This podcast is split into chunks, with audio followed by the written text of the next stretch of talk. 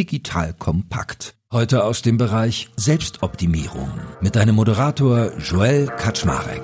Los geht's.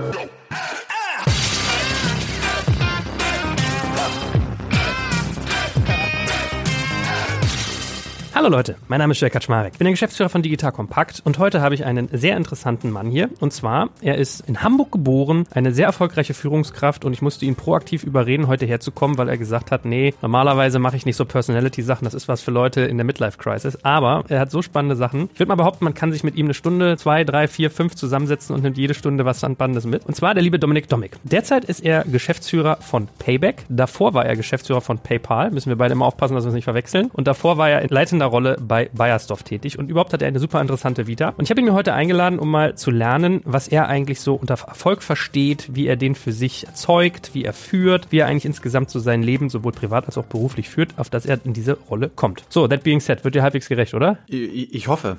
Hallo. Sehr gut. Erst, was ich mal fragen musste, ich, normalerweise hätte ich dich jetzt erst gefragt, was ist für dich Erfolg, was macht dich glücklich, wann würdest du sagen, erfolgreiches Leben? Aber du hast mir im Vorgespräch gesagt, du hast eigentlich mal Kfz-Mechaniker gelernt. Das wusste ich ja von dir noch gar nicht. Ja, tatsächlich. Also ich habe nach dem Abitur in Vorbereitung auf das Studium. Also ich habe ein Lehramtsstudium gemacht, das ein einjähriges Praktikum als Notwendigkeit, als Voraussetzung sozusagen hatte. Und dann war die These von mir und meinen Eltern, dass man dann doch lieber gleich eine richtige abgeschlossene Berufsausbildung macht, statt ein Jahr Praktikum. Und da das bei mir in Richtung von Maschinenbau gehen sollte damals noch, war dann also ein metalltechnischer Beruf sinnvoll und damit eine Kfz-Mechanikerlehre, genau. Verrückt. Und bist du dann aber auch ins Lehramt eingestiegen in das Studium? Also in das Studium ja, in das Lehramt nein. Ich habe dann tatsächlich äh, im Studium im ersten Semester, ein bisschen, ist, ist ein bisschen lästerlich, aber neben den Ingenieurskommilitonen sitzen, die sich ausschließlich über ihren neuen Parabeltaschenrechner unterhalten haben, festgestellt, dass es für mich nicht das Richtige ist. Und ich hatte, war immer hin und her geschwungen, eher in das Ingenieursartigere oder in das wirtschaftsorientiertere zu gehen und habe dann praktisch nochmal im Studium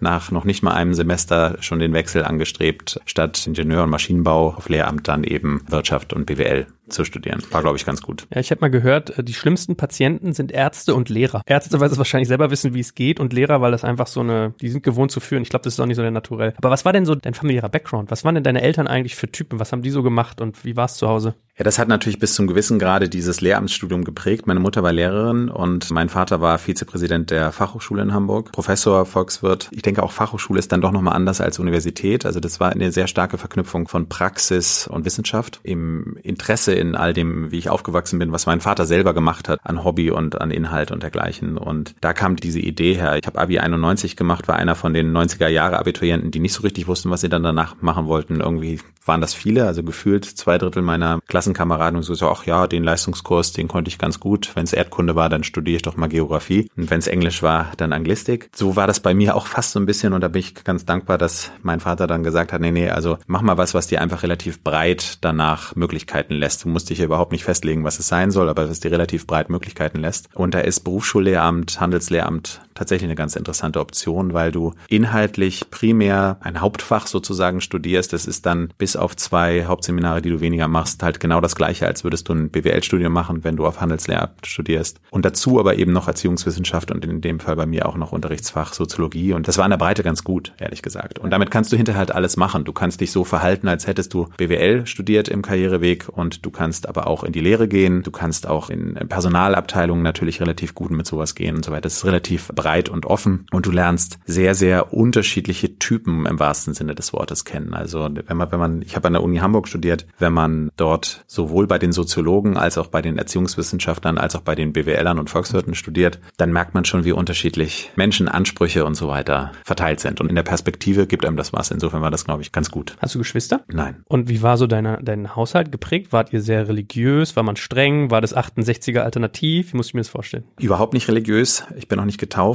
Ähm, ich hoffe, das hört jetzt keiner, der wichtig ist. Nein, überhaupt nicht religiös. Auch, also ich würde es schon sagen, mit klaren Werten und klaren Regeln, aber auch nicht irgendwie hart oder streng. Das war tatsächlich, also natürlich dann, wenn man in der Zeit an Fachhochschule, Universität und so weiter war, wie meine Eltern, dann hatte das einen gewissen 68er Touch, der dann mit fortschreitendem Alter, so wie der dreiteilige Anzug von Chili dann auch irgendwann sich mindert. Ich glaube, man darf es dich öffentlich fragen, weil ich meine, du teilst es auf Facebook, wenn ich mich nicht täusche. Warst du nicht auch Techno-Fan als Jugendlicher? Habe ich das richtig abgespeichert? Das habe ich nicht geteilt. Ich weiß nicht, wo du es her hast, aber das war ich auch, ja. Wie würdest du dein jüngeres Ich beschreiben? Warst du schon immer so, wie du jetzt bist oder hast du so eine Stufe genommen? Also ich bin jetzt leider 50 geworden. Dann ist man natürlich nicht mehr so, wie man früher war. Und zum Glück auch nicht. Also beides, glaube ich, ja. Und trotzdem erkennt man natürlich Ähnlichkeiten in sich selbst. Für mich hat ab einem bestimmten Punkt der Beruf und der Inhalt des Berufs eigentlich eine sehr, sehr große Rolle gespielt, den ich sehr, sehr befriedigend, interessant fand und der sozusagen das abgelöst hat, was ich vorher irgendwo eher spielerisch jugendlich irgendwie interessant fand. Und da sind Stufen entstanden eigentlich mit jeder Position. Bei mir war das mit relativ viel Wechsel verbunden. Ich habe erst in Hamburg eben bei Bayersdorf gearbeitet und dann bin ich zu eBay slash PayPal nach Berlin gezogen und dann eben jetzt zu Payback nach München gezogen. Das heißt, es war immer eine örtliche Veränderung plus eine sehr, sehr andere Firmenstruktur, Kultur und Inhalt als davor. Es ist nicht so die Verlängerung gewesen in dem Sinne, sondern es war immer so eine Kante und diese Kanten, die machen auch viel mit einem im Guten. Wie ist der Techno-liebende Kfz reingeschnupperte Hamburger dazu gekommen, in diese klassischen Unternehmen zu gelangen? Er war ehrlich gesagt gar nicht so techno-liebend. Das war einfach damals nur, also ich würde ich gar nicht sagen, dass ich da ein Fan war oder so, sondern das war einfach, wenn du abends weggegangen bist, war das einfach das, was man gerne dann auch gehört hat. Aber es war jetzt nicht oh, darüber hinaus war keine größere Leidenschaft oder so. Aber abends in Hamburg weggehen war halt Techno hören. Das war auch ganz gut. Wie ist der da reingekommen? Genauso, wie man es seinem Kind nicht raten würde, wahrscheinlich. Ich habe also nach dem Abitur, ist mir relativ leicht gefallen, habe ich nicht viel dafür gemacht, zum Glück musste man in Hamburg, glaube ich, auch nicht. Also es liegt nicht am Talent, sondern eher am Anspruch, glaube ich, des Schulwegs oder des Ausbildungswegs da. Und danach habe ich eben die Lehre gemacht, was auch ganz gut war, weil man doch als so bornierter Abiturient, der dann in der Kfz-Werkstatt steht, ich weiß noch, als ich mich beworben habe damals, wie der Ausbildungsmeister sagte, also bis vor kurzem hätte ich gar keine Abiturienten genommen, mit denen hat man immer Probleme. Aber inzwischen ist unser Schulsystem so schlecht, dass die Hauptschüler und Realschüler das nicht mehr verstehen,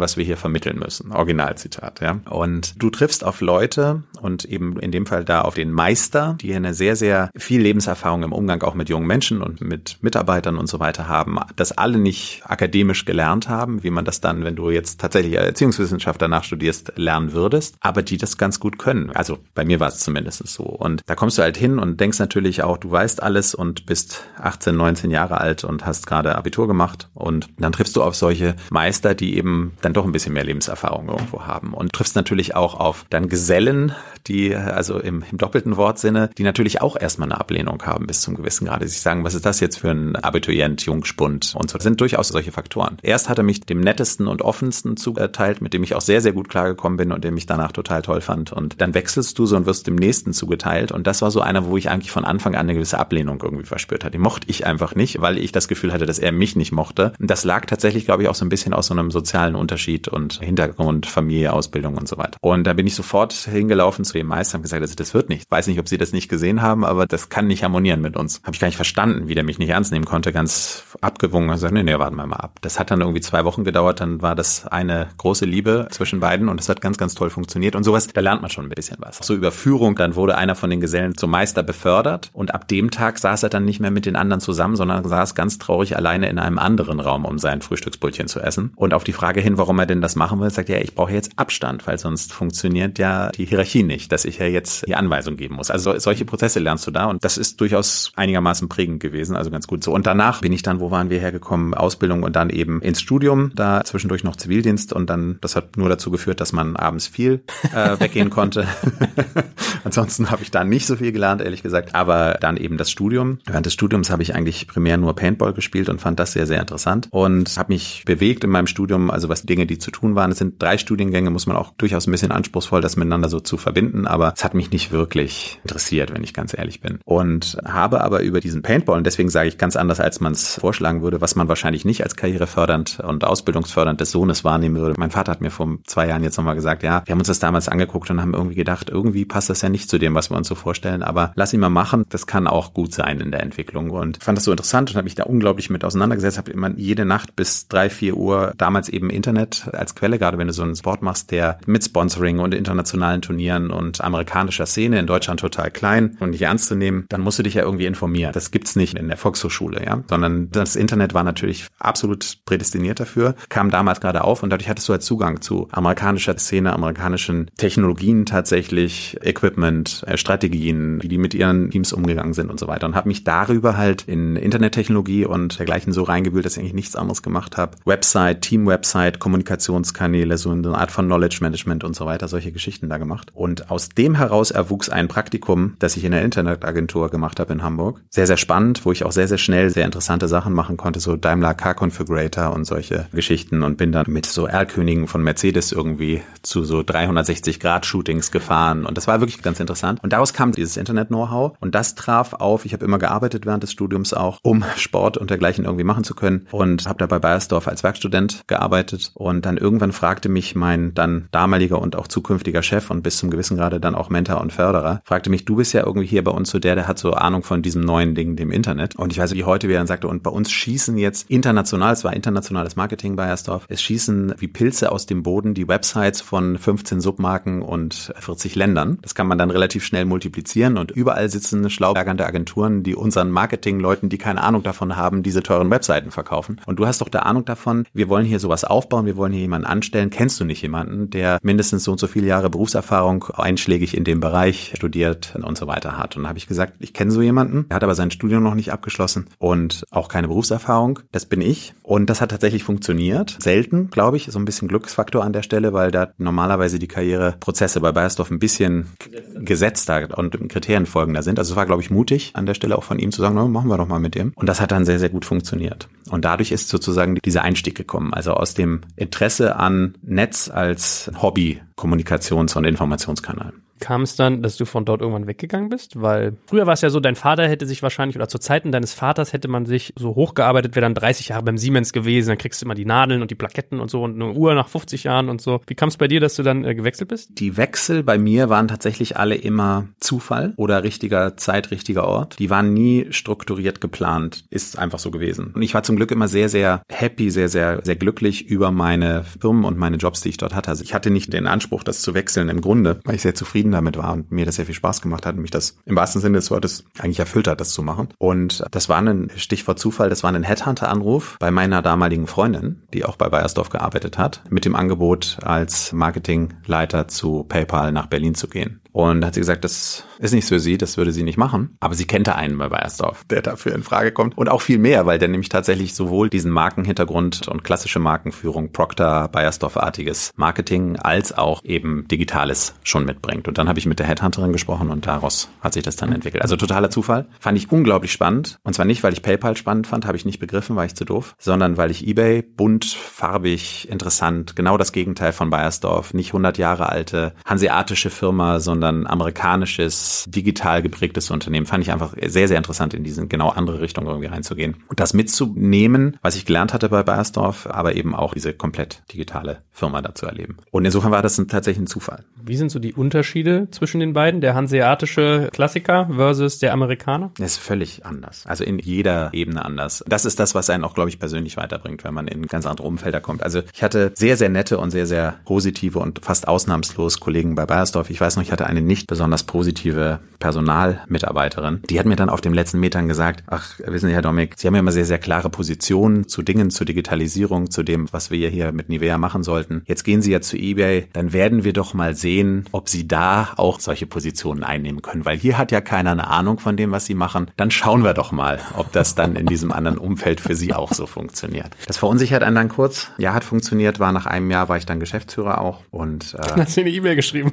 Nein, habe ich nicht, aber ich weiß es bis heute noch. Daran sieht man, dass das offensichtlich dann äh, was bei einem tut. Ist auch schon eine interessante Aussage. Also kann man ja lange jetzt hobbypsychologisch überlegen, wo das herkommt, wenn sich da einer entwickelt. Aber das außen vor, also es ist halt wirklich anders gewesen. Also du kommst halt in ein Umfeld gefühlt wesentlich jünger, sehr amerikanisch in allem für und wider. Also das gibt's ja auch so bestimmte Stereotype, die alle stimmen. Meiner Meinung nach jedenfalls. Stereotype stehen sehr häufig. Ist zumindest meine Lebenserfahrung. Nicht immer. Das ist das Gefährliche, aber es ist auch sehr häufig. Und die digitale DNA einer Firma, das ist, ist auch sehr schwer zu greifen. Hast du wahrscheinlich auch schon hundertmal drüber gesprochen mit anderen, aber das ist ja schon anders. Ne? Also man kann schon sehr, sehr klar aus vielen Metern Entfernung Unternehmenskulturen unterscheiden, ob die eher digital umfeldsgeprägt oder klassisch geprägt sind. Was sind denn aber die Stereotype, die du bei Amis im Kopf hast, die Top 3? Naja, sie sind auf eine gewisse Art nahbarer, lockerer, so im Umgang, als eine klassische etablierte deutsche Firma. Das geht beim Du und der Art der Ansprache und des Art der Kleidung schon letztendlich los. Ja, also der Wechsel von einem Bayersdorf damals zu eBay heißt auch, dass du deinen Anzug zu Hause im Schrank hängen lässt, den du vorher jeden Tag angehabt. Ja, da, da geht das ja schon los. Ja, und die Wand ist bunt und nicht Erfurt 52 blau-weiß. Ja, da geht es schon los. Dann haben sie so eine gewisse Pathetik, die nicht immer ganz ehrlich ist, glaube ich, Amerikaner, ne? was so bestimmte Werte angeht, die sie sehr, sehr laut kommunizieren. Aber wenn es dann wirklich darauf ankommt, ob die dann tatsächlich eingehalten werden, das ist manchmal nicht ganz so, ist zumindest meine Erfahrung. Trotzdem sind sie sehr werteorientiert, das würde ich schon sagen. Und sie sind natürlich in der, ich sag mal, Wachstumsorientierung, Zahlenorientierung, Umsatzorientierung, also diese geschäftliche Orientierung. Sind sie unternehmerischer, glaube ich? Sind sie härter? Sind sie zahlenfokussierter, wachstumsfokussierter, auch bereiter, Risiken zu gehen? Sind eben auch bereit, sowas zu machen. Ich weiß noch, als ich bei Bayersdorf ausgestiegen bin, ich hatte eben das Glück, diesen Sonderbereich zu machen, Digitalisierung, Nivea-Webseiten. Ich habe, glaube ich, irgendwie 40 Länder-Webseiten gelauncht und für alle Submarken und so weiter. Dadurch hatte ich mit allen Kampagnen, mit allen Marketing-Themen, mit allen Ländern zu tun. Das war schon ganz, ganz spannend und eben irgendwo hat natürlich in Bayersdorf auch und Nivea damals auch gesehen, das ist irgendwie so ein Feld, das ist irgendwie interessant und mag eine gewisse Zeit bleiben. Und dann weiß ich noch, dann habe ich in den letzten Tagen tatsächlich auch mit dem Vorstandsvorsitzenden damals und dem Marketingvorstand noch so ein Abschiedsgespräch gehabt, was auch nicht normal gewesen wäre sonst, glaube ich. Und ich gesagt, warum lässt er den, den weg? Haben die sich dann untereinander unterhalten? Ja, der wird zu teuer. Und das ist halt auch so ein Unterschied. Eine deutsche Firma, zumindestens in der Form, wie ich es kennengelernt habe, dann halt ganz klare Regel, so zu viel Jahre, das und das Alter, so und so viel Berufserfahrung, die und die Prozente, das ist ganz klar. Der Amerikaner auf der anderen Seite sagt sich, ich brauche das und das an Skillset. Wenn es das am Markt kostet und der das kann, das ist mir doch egal, ob der Männlein, Weiblein, alt, jung oder dergleichen ist. Also da sind sie, glaube ich, flexibler. Wie ist denn das? Ich nehme ja Amis immer so wahr, wenn die Auslandsmärkte haben, dass die immer ein bisschen herrschen wie so Generäle. Also in USA ist es Headquarter und die Stadthalter dürfen irgendwie nur das machen, was eigentlich so per Pferdebrief irgendwie eingetragen wird. Ja. Ist es so? Das ist bei eBay nicht so gewesen kulturell. Viel weniger als in anderen amerikanischen Firmen, wo ich das auch bei Freunden und Bekannten von mir mitbekomme. eBay hatte eine, gerade gegenüber Deutschland und UK, die beiden großen Auslandsmärkte, war eine sehr offene, landesspezifika erlaubende Kultur. Bei PayPal war das alleine schon deswegen nötig, weil es sonst auch gar nicht funktioniert hätte. Also der am Anfang nach amerikanischem Playbook gelaunchte PayPal-Ansatz in Deutschland hat nicht funktioniert, weil wir kein Kreditkartenmarkt sind. Für uns Sicherheit viel, viel wichtiger ist. Wir viel, viel mehr Sorgen mit allen möglichen Prozessen haben. Der eBay mit seinem Bewertungssystem ganz anders aufgesetzt war, als das mit dem amerikanischen Ansatz funktioniert hätte. Und insofern war da immer eine Offenheit da, dass das auch sehr landesspezifisch zu machen. Das ist bei Payback jetzt zum Glück auch so, weil wir ein sehr anderes Geschäft haben, als unsere Mutter American Express das tut. Also insofern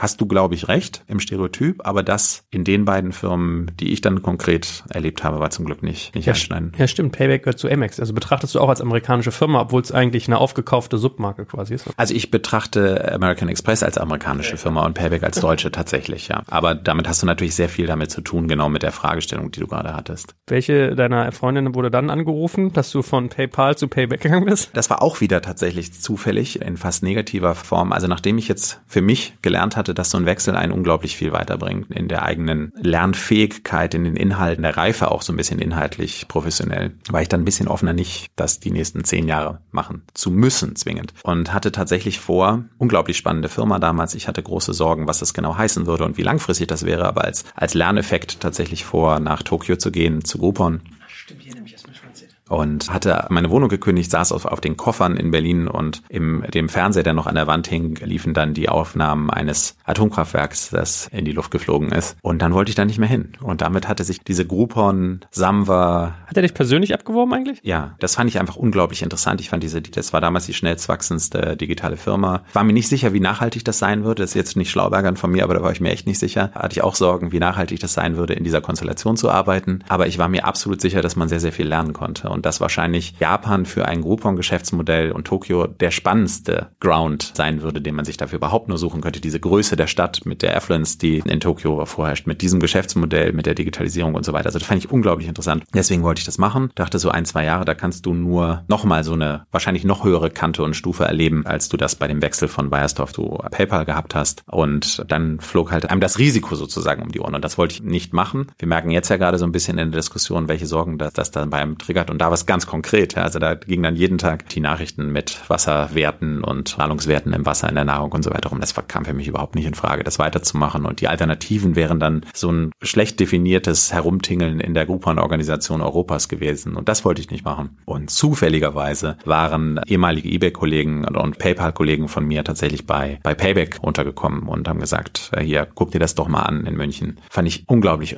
uninteressant. Habe ich auch wieder nicht begriffen. Habe ich mir dann angeschaut. Dazu kurz zurück. PayPal war natürlich wesentlich interessanter als eBay, fairerweise. Habe ich halt vorher nicht begriffen, ja. Und genauso war es hier wieder. Dachte ich, ja, wird so ein Loyalty-Geschäft sein. Sitzen wahrscheinlich so 50 bis 100 Leute und verteilen so Karten und das kenne ich. Groß, bekannt, gut, aber was ist daran spannend? Hab mir das dann angeguckt in den Interviews das ist ja unglaublich spannend. Ja, also die, die Komplexität, die Reichweite, die Bedeutung in der Anzahl Deutschen, unglaublich spannend. Die Möglichkeiten sehr, sehr groß, weil Digitalisierung tatsächlich nicht vorhanden in dem Maße und daraus kam der Wechsel dann. Und sag mal, meine eigentliche Startfrage wäre ja gewesen, bevor ich von dem Kfz-Thema erfahren habe, was für dich Erfolg bedeutet. Hast du dir in deiner Karriereplanung jemals über Erfolg überhaupt Gedanken gemacht oder ging es eigentlich eher mehr so auf der Neugierde folgend, was kann ich lernen, was hält die Welt für mich bereit? Das zweite. Also ich habe tatsächlich, als du gesagt hast, hier lass uns diesen Podcast zusammen machen und gesagt, dann sind dann so Fragen in Richtung von Glück, denke ich nie drüber nach und Erfolg denke ich nie drüber nach. Also bei mir ist es, glaube ich, tatsächlich, wenn man dann drüber nachdenkt, dann bin ich mir relativ sicher, dass es tatsächlich daraus erwachsen ist. Meine Mutter hat immer gesagt, sei nicht so intensiv, wenn ich irgendwas interessant fand. Und dann mache ich das nur. Und ich hatte das unglaubliche Glück, dass ich in den Jobs, die ich angetreten habe, das so interessant fand, dass ich jeden Morgen aufgestanden bin und da gerne hin wollte, um das wieder weiterzumachen. Und ich glaube, wenn man das hat, das Glück, dass einen das so interessiert. Das kann man sich gar nicht aussuchen oder vornehmen oder dergleichen. Wenn man das Glück hat, dass einen das so interessiert und dass man das wahrscheinlich auch mit dem zweiten Glück, dass man bestimmte Talente musst du wahrscheinlich schon haben. Also du kannst auch an was interessiert sein und dann kannst es halt nicht. Also es jetzt darf man als Erziehungswissenschaftler wahrscheinlich nicht sagen, aber ich glaube, da ist auch gewisse Talent und auch eine gewisse natürlich Ausbildungsdimension dabei, das in der Anlage und auch in der Ausprägung irgendwo zu können. Aber ich glaube, wenn man, wenn das zusammenkommt, dann entsteht Leistung, die man auch wahrnimmt und die dann wiederum zu, wenn man jetzt Erfolg misst, als Karriere und Beförderung und Angebot anderes zu tun und so weiter führen. Das passiert dann als Reaktion und nicht als geplanter Weg. Zumindest ist meine Erfahrung. Also bedeutet Erfolg für dich etwas sehr gut zu tun, weil man eine große Passion dafür hat und ein Talent. Richtig verstanden? Ich glaube schon, ja. Gab es jemals den Grund, dass du wegen einem Gehaltscheck oder so, dass es ein Killerkriterium gewesen wäre, einen Job anzunehmen oder nicht anzunehmen oder der Titel oder sowas? Bist du da trotzdem erfolgssensitiv? Ja, ich glaube, die Menschen, das ist jetzt anmaßend von mir, aber ich glaube zu behaupten, das interessiert einen gar nicht, ist, glaube ich, den meisten dann immer nicht. Ja, wenn wir kein Gehalt bekommen würden für das, was wir tun, dann würden wir vielleicht doch noch mal was anderes tun, so sehr wir das interessant finden und, und reizvoll finden. Und irgendwo ist es ja auch in abstrakter Form eine gewisse Anerkennung deiner Leistung. Ich glaube, Anerkennung ist geht ja sehr Hand in Hand mit Erfolg. Und Anerkennung ist mir, glaube ich, schon wichtig gewesen da drin. Also wenn du das tust und dich darauf konzentrierst, dann möchtest du ja schon, dass das irgendwo auch wahrgenommen wird, glaube ich. Und nicht im stillen Kämmerlein es tust. Und damit sind natürlich bestimmte Karriere-Schritte, Gehaltschecks, äh, Veränderungen und so weiter auch immer eine gewisse Form der Anerkennung, die sich dann so als Erfolg äh, im Lebenslauf manifestiert, wenn du so willst. Und das fand ich schon gut, ja. Aber das war kein geplanter Prozess, sondern der kommt tatsächlich eher aus, ich glaube, es gibt so zwei Arten, wenn ich auf Kollegen, Freunde, Mitarbeiter schaue. Es gibt eigentlich zwei ganz klare Pole. Der eine Pol ist eigentlich fast ein bisschen inhaltsneutral und eher Erfolgs- und Erfolgskriterium geprägt. Der würde halt Waschmaschinen verkaufen oder, oder ähm, keine Ahnung, ein Restaurant betreiben.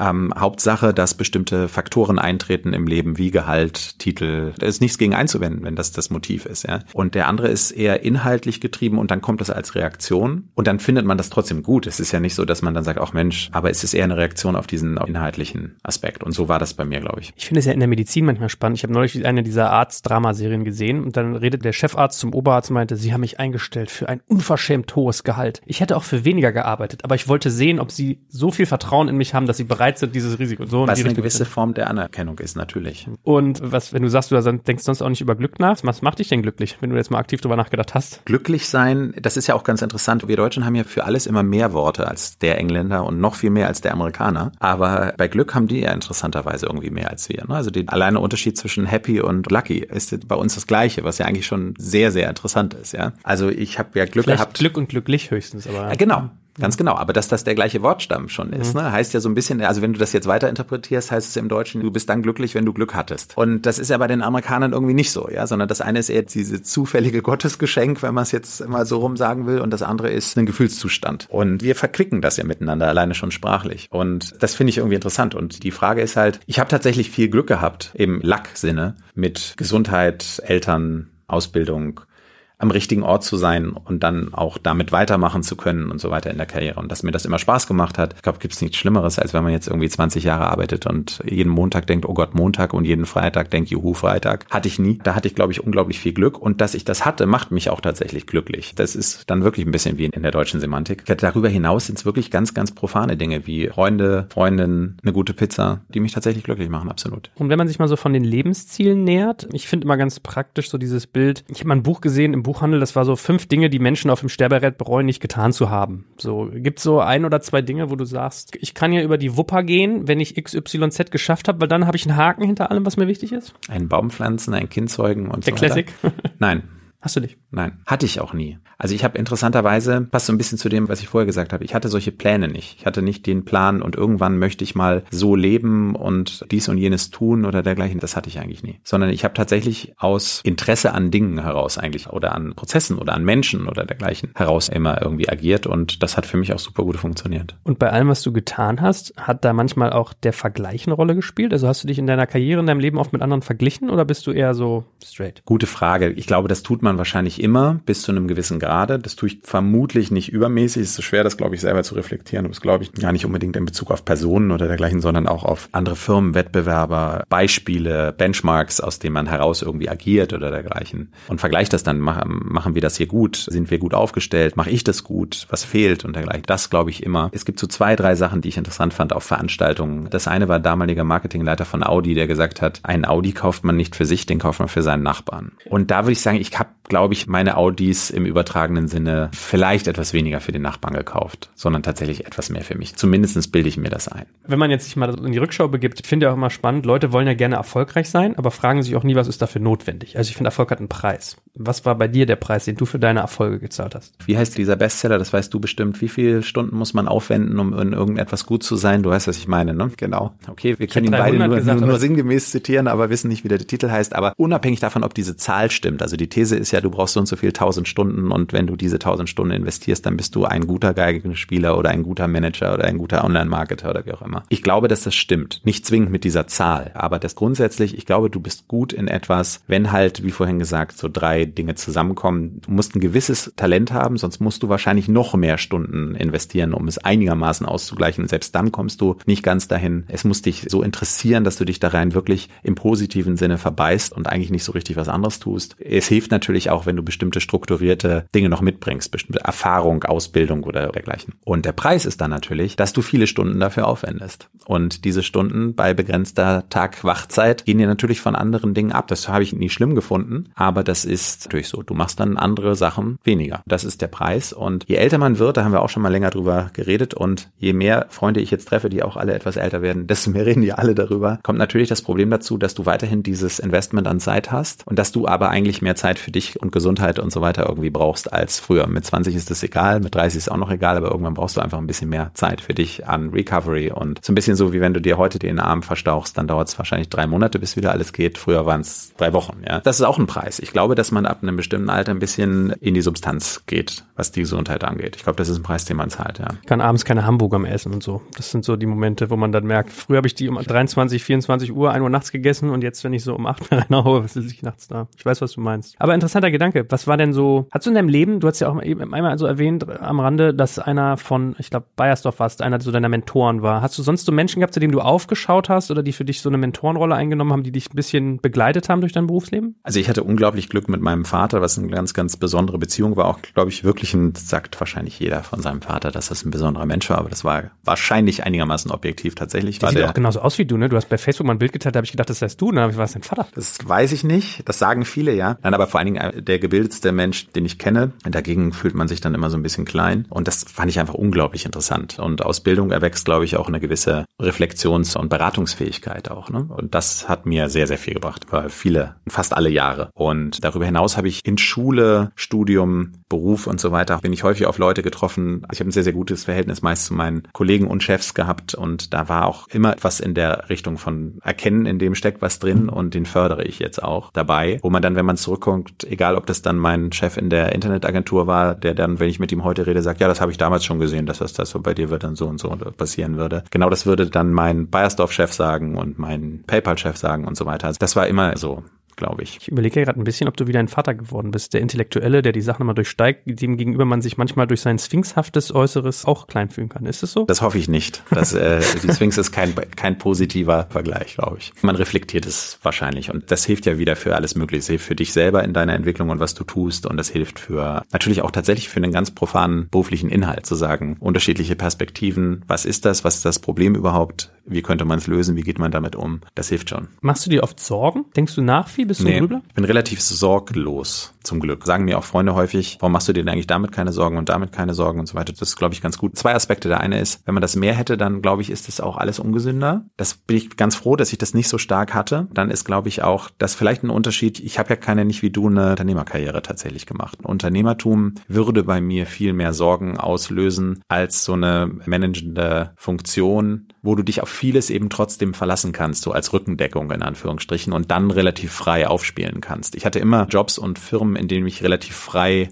agieren und aufspielen konnte, aber du hast ja ein ganz anderes Netz, in dem du hängst. Und das liegt mir, glaube ich, auch. Also da bin ich, glaube ich, zu sehr der Feigling, um es voll unternehmerisch zu machen. Er ist charmant ehrlich. Ich habe da auch gerade drüber nachgedacht. Ich stelle das ganz oft diese Frage und alle Unternehmer sagten zu mir, nein, ich habe keine Sorgen. Dann brachte mich neulich ein Freund drauf, der meinte, ja, weil du zum falschen Zeitpunkt fragst. Die sind alle schon Maslow'sche Bedürfnispyramide nach oben gewandert. Ja. Die sind wirtschaftlich abgesichert. Ich. Jeder hat Unternehmerparanoia, hätte ein paar Jahre früher gefragt. Ich wäre gerne manchmal angestellter wie du. Ich bin einfach nur nicht unterordnungsfähig. Ich weiß es nicht. War es bei dir nie so, dass du mal drüber nachgedacht hast, was selbstständig zu machen? Nee. Gab es denn umgekehrt so eine Art roten Faden, Purpose auf der Was will ich erreichen Ebene? Also ich fand das immer sehr, sehr spannend und deswegen habe ich auch nicht selber drüber nachgedacht. Ich habe das unglaublich spannend gefunden, an großen, komplexen Rädern zu drehen. Also alles, was ich gemacht habe, war immer mehrere Millionen Kunden und im täglichen Leben sichtbar. Und das macht mir Spaß. Und deswegen wäre ich auch nicht auf die Idee gekommen, Unternehmer zu sein und die ersten 10.000, 20.000, 30.000, 50.000 Kunden für irgendwas zu begeistern, weil ich einfach dieses große Rad interessant finde. Mit dem kommt ja immer eine gewisse Komplexität und mit dem kommt einfach auch dieser unglaublich große Hebel. Wenn du da irgendetwas richtig machst, skaliert es ja sofort auch ganz anders. Ja. Und das ist natürlich, wenn du durch die Stadt gehst, ich habe meine Arbeit bei Nivea gesehen, an jeder Ecke und in jedem Badezimmer. Du konntest das Internet nicht benutzen, ohne nicht einen eBay und PayPal Footprint zu sehen und Payback kannst du im Einkaufszentrum schauen. Jeder zweite springt dir auch entgegen. Also insofern, oder frag dich, haben sie eine Payback-Karte? Das macht mir Spaß und dieser Hebel macht mir Spaß und da kommt es, glaube ich, auch her. Ich habe mich schon gefragt, ob das meine Form der Eitelkeit ist, weil ich habe das manchmal auch, wenn ich im Alnatura stehe und dann guckst du so und dann, ich sag das zu den Leuten eigentlich nie, aber manchmal zu meiner Frau, wenn du dann so da stehst und guckst so und denkst, ah, oh, vegan, das ist Bekannter von mir, Payback, Freund von mir, das ist, es gibt immer irgendwas. Ich weiß noch nicht was, ob das Eitelkeit ist oder, weißt du, was ich meine, so diese Relevanz ja, der Namen. Weiß, also vielleicht ist es Eitelkeit, das weiß ich gar nicht, weil es ist einfach, man freut sich doch, das zu sehen sozusagen. Ja, also man freut sich, das, woran man arbeitet, zu sehen. Also ich habe noch nie einen,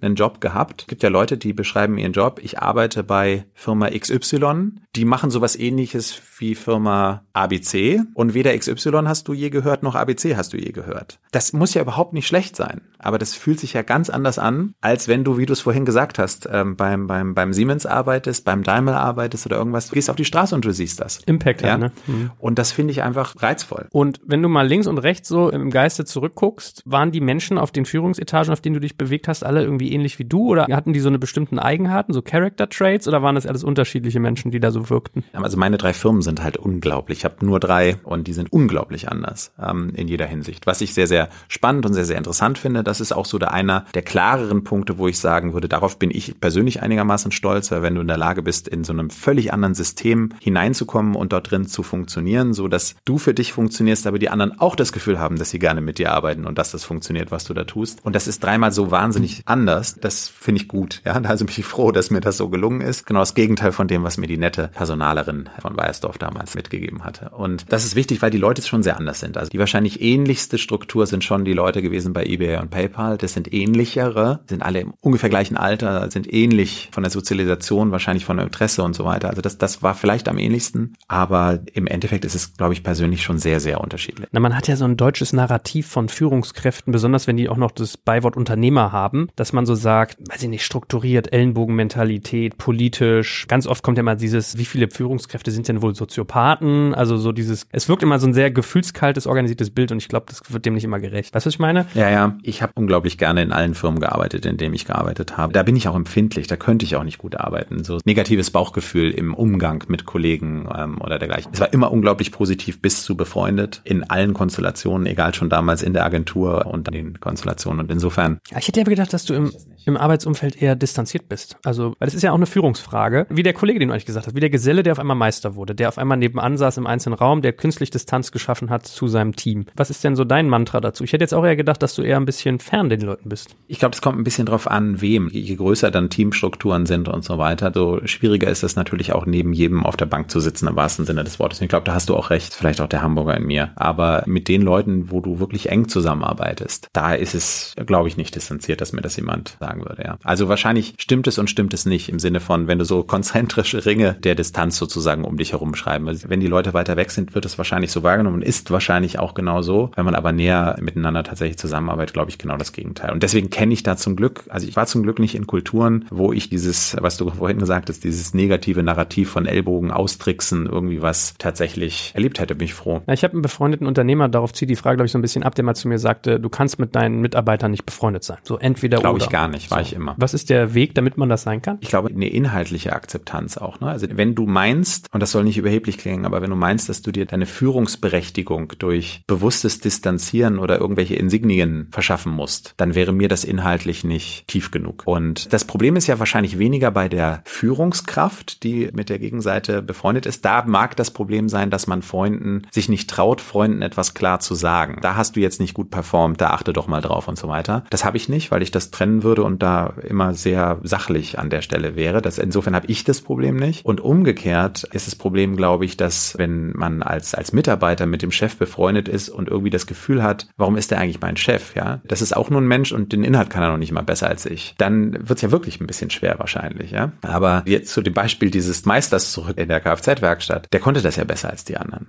Und insofern hätten die ihm auch zugehört im Sinne eines inhaltlichen Mentorings oder dergleichen, ja. Und deswegen, ich bin kein Freund von so Führungswahrnehmungen, die man manchmal auch hat, die sagen, ich bin eigentlich nur einer von euch und ich sorge dafür, dass wir hier alle miteinander gut arbeiten können. Also ich glaube nicht, dass man den braucht, der das nur ist. Also wenn da nicht ein gewisses Delta ist, dass man sagt, von dem kann ich was lernen, der hat bestimmte Erfahrungen mehr oder bestimmte Sichtweisen anders, dann glaube ich nicht, dass das eine, eine Führungsberechtigung ist. Meine persönliche Meinung. Ah, okay, aber es ist jetzt gar nicht zwangsweise fachlich so, weil man sagt ja heutzutage eigentlich, du musst ja eigentlich immer Mitarbeitende holen, die was besser können als du. Signifikant. Also der Marketing Pro, Klar. du warst früher sozusagen der Marketing Super Klar. Pro für deinen Vorstand und so weiter. Aber im Gesamtsetting sozusagen Genau. hast du irgendwelche. ne? Also was besser, wie du es gerade sagst, natürlich. Geht nicht darum, dass du alles besser kannst als jeder deiner Mitarbeiter. Überhaupt nicht. Würde erstens nicht gehen. Wäre zweitens sehr schlecht. Ja, dann auch im Output. Das meine ich ja nicht. Aber dass trotzdem jeder deiner Mitarbeiter hoffentlich über dich sagen kann, ich kann was von dem lernen. Zwar nicht in dem Fach, wo ich vielleicht dies, das und jenes noch besser kann als er, aber an den und den Stellen. Ich glaube, dass, dass das schon wichtig ist, weil also so eine reine, ich sage mal, inhaltsleere Führung aus irgendeiner muss ja den Job machen, uns hier zu koordinieren. Ja, das, so hörst du es ja auch manchmal fast. Ja, Dann bist du ein bisschen der Campleiter am Finnland also, dann frage ich mich, warum kriegt so eine Führungskraft mehr Gehalt? Weil das ist dann ja auch schon nicht mehr gerechtfertigt. Was sind denn ansonsten so deine Leadership Principles, wie man so neudeutsch sagt? Hast du so Prinzipien, nach denen du mit Menschen umgehst und sie führst? Also ich habe bei tatsächlich in Bezug auf Leadership keine Wallpapers, auf denen drauf steht, das so, das so, das so und das so, sondern die haben natürlich ein bisschen was mit dem zu tun, wo wir jetzt die ganze Zeit drüber geredet haben. Also ich finde es eine, ich erwarte und finde das wichtig, dass man eine sehr inhaltliche, sehr inhaltliches Interesse und eine sehr sachliche Auseinandersetzung mit den Aufgaben, die man hat. Ich meine, was ist denn, Arbeiten ist ja eigentlich immer das Lösen von bestimmten Problemen und das Sortieren von bestimmten Chaos und dann das Umsetzen von bestimmten Ideen, die man hat, um dem zu begegnen. Und das ist ja alles eine sehr, sehr inhaltliche Ebene. Und dazu kommt dann, dass man das mit Menschen tut und dass das hoffentlich Spaß macht und dass das harmoniert. Ja, das kommt dann in der zweiten Ebene irgendwie dazu. Die, aber in der Stufe baut sich's auch auf, aus meiner Sicht. Also weder umgekehrt, noch, dass da so wahnsinnig viel anderes dazugehört. Und insofern ist Leadership Principle für mich tatsächlich eins, das sehr aus der Sache heraus geboren ist und dann äh, darin versucht, mit viel Transparenz und Fairness, glaube ich, diese Zusammenarbeitsebene und menschliche Ebene irgendwie zu meistern gemeinsam. Also ich habe das im Kern alles verstanden. Es ist nur unglaublich abstrakt. Ich habe einen Freund, der hat immer so richtig so Mantras. Der sagt sich dann immer so bestimmte Sätze, also gar nicht wie so ein Selbsthilfecoach, aber so wie so eine geistige Abkürzung. Weißt ja, du, was ja, ich meine? das habe ich bei bestimmten inhaltlichen Fragestellungen, aber das meinte ich eben mit Wallpaper. Also das habe ich in Richtung auf Führung. Jetzt sitzt du mir als Mitarbeiter gegenüber und dies, das und jenes passiert. Also da greift doch Mantra eins und das sage ich dem eventuell auch oder ich verhalte mich zumindest so. Das habe ich bei Führung, habe ich das nicht. Oder so klassische Situationen kann man sich immer vornehmen. Äh, Gehaltsverhandlung zum Beispiel. Da gibt's ja so Wege, die man typischerweise gehen kann. Oder äh, Projektplanung. Setzt ein Team auf, du gibst ein Ziel aus und so weiter. Gibt's da irgendwie so Dinge, wo du gesagt hast, Wahnsinn, hat sich als super effizient erwiesen oder? Ja, da gibt's natürlich ganz viele. Also das ist nicht mantraartig ne, an der Stelle, sondern das sind tatsächlich eher gebildete Glaubenssätze oder die eine Inhaltlichkeit beschreiben oder ein Vorgehen beschreiben, aus dem man heraus sagt, nimm die Gehaltsverhandlung. Also genau zu unserem Thema vorhin zurück. Ich finde es sehr, sehr interessant zu sehen in vielen, vielen Jahren jetzt mit Mitarbeitern und Kollegen und dergleichen. Ich glaube ja, wer inhaltlich extrem interessiert ist an dem, was er tut und mit einem gewissen Talent plus weiteren Faktoren versehen ist, genau was wir vorhin gesagt haben, der kriegt seine Gehaltserhöhung sowieso. Ich weiß, worauf du hinaus willst, aber ich kenne nicht so viele Unternehmen, die proaktiv mehr Geld zahlen. Aber du meinst, weil sie dann Gehalt, die halten wollen die Leute. Ganz genau. Und das ist tatsächlich auch das, was, also zumindest ist mir immer so gegangen und ich hoffe, das auch immer so zu machen. Das habe ich nicht als ein ausformuliertes Mantra, aber darauf lege ich schon Wert. Und das war auch ein bisschen der Unterschied, den ich vorhin meinte, Stichwort deutsche versus amerikanische Firma. Das zu erkennen und zu sagen, da passiert mehr als normal, darauf reagieren wir auch in der und der Form. Dann kannst du in der Relation immer dich streiten, nein, aber es hätten doch noch zweieinhalb Prozent mehr oder so. Das kann ja alles sein, aber die grundsätzliche Wahrnehmung, zu sagen, da ist jemand, wo das zutrifft und der insofern da einen wirklich guten Job macht, der was sich nicht ergibt aus Faktoren wie, der ist schon vier Jahre da oder sie und sie hat aber ähm, Das finde ich auch so furchtbar, diese die, diese Fortbildung gemacht. Das sind ja eben nicht die Faktoren aus meiner Sicht, sondern das Erkennen von der Mischung aus wirklich Spaß und Biss in Bezug auf diese Problemstellung, gepaart mit einem gewissen Talent, gepaart mit bestimmten Erfahrungs- und Ausbildungsfaktoren, führt zu Toren, ja. Und dann sieht man ja auch, ob da Tore fallen oder man nur drüber redet. Und in dem Moment, wo sie fallen, glaube ich, dass das in zumindest Firmen, wie ich sie mir wünschen würde, dynamisch auch passiert, dass man für viele Tore auch, auch Anerkennung bekommt, in der unterschiedlichsten Form. Teil deiner Hypothese, ich verstehe sie auch sehr gut. Trotzdem würde ich auch auf der anderen Seite sagen, ich glaube, du bist auch ein unglaublich guter Verhandler. Ich überlege gerade, warum? Wie würdest du dich selbst in Verhandlungen charakterisieren? Naja, bis zum gewissen Grade natürlich sachbezogen. Geht es nicht um Gehalt, sondern alles. So. Ich glaube, Verhandlungen, die kannst du, merke ich auch im beruflichen Umfeld, da gibt's auch wieder so zwei Arten. Ne? Die eine Art ist sehr, sehr menschlich bezogen, sehr auf der Verbindung, auf der Relationship basierend, auf so einer Menschenfänger im positiven Sinne, Ebene aufbauend. Und die zweite ist sehr, sehr inhaltlich, sehr, sehr begründend, herleitend sozusagen. Du bist die zweite, glaube ich.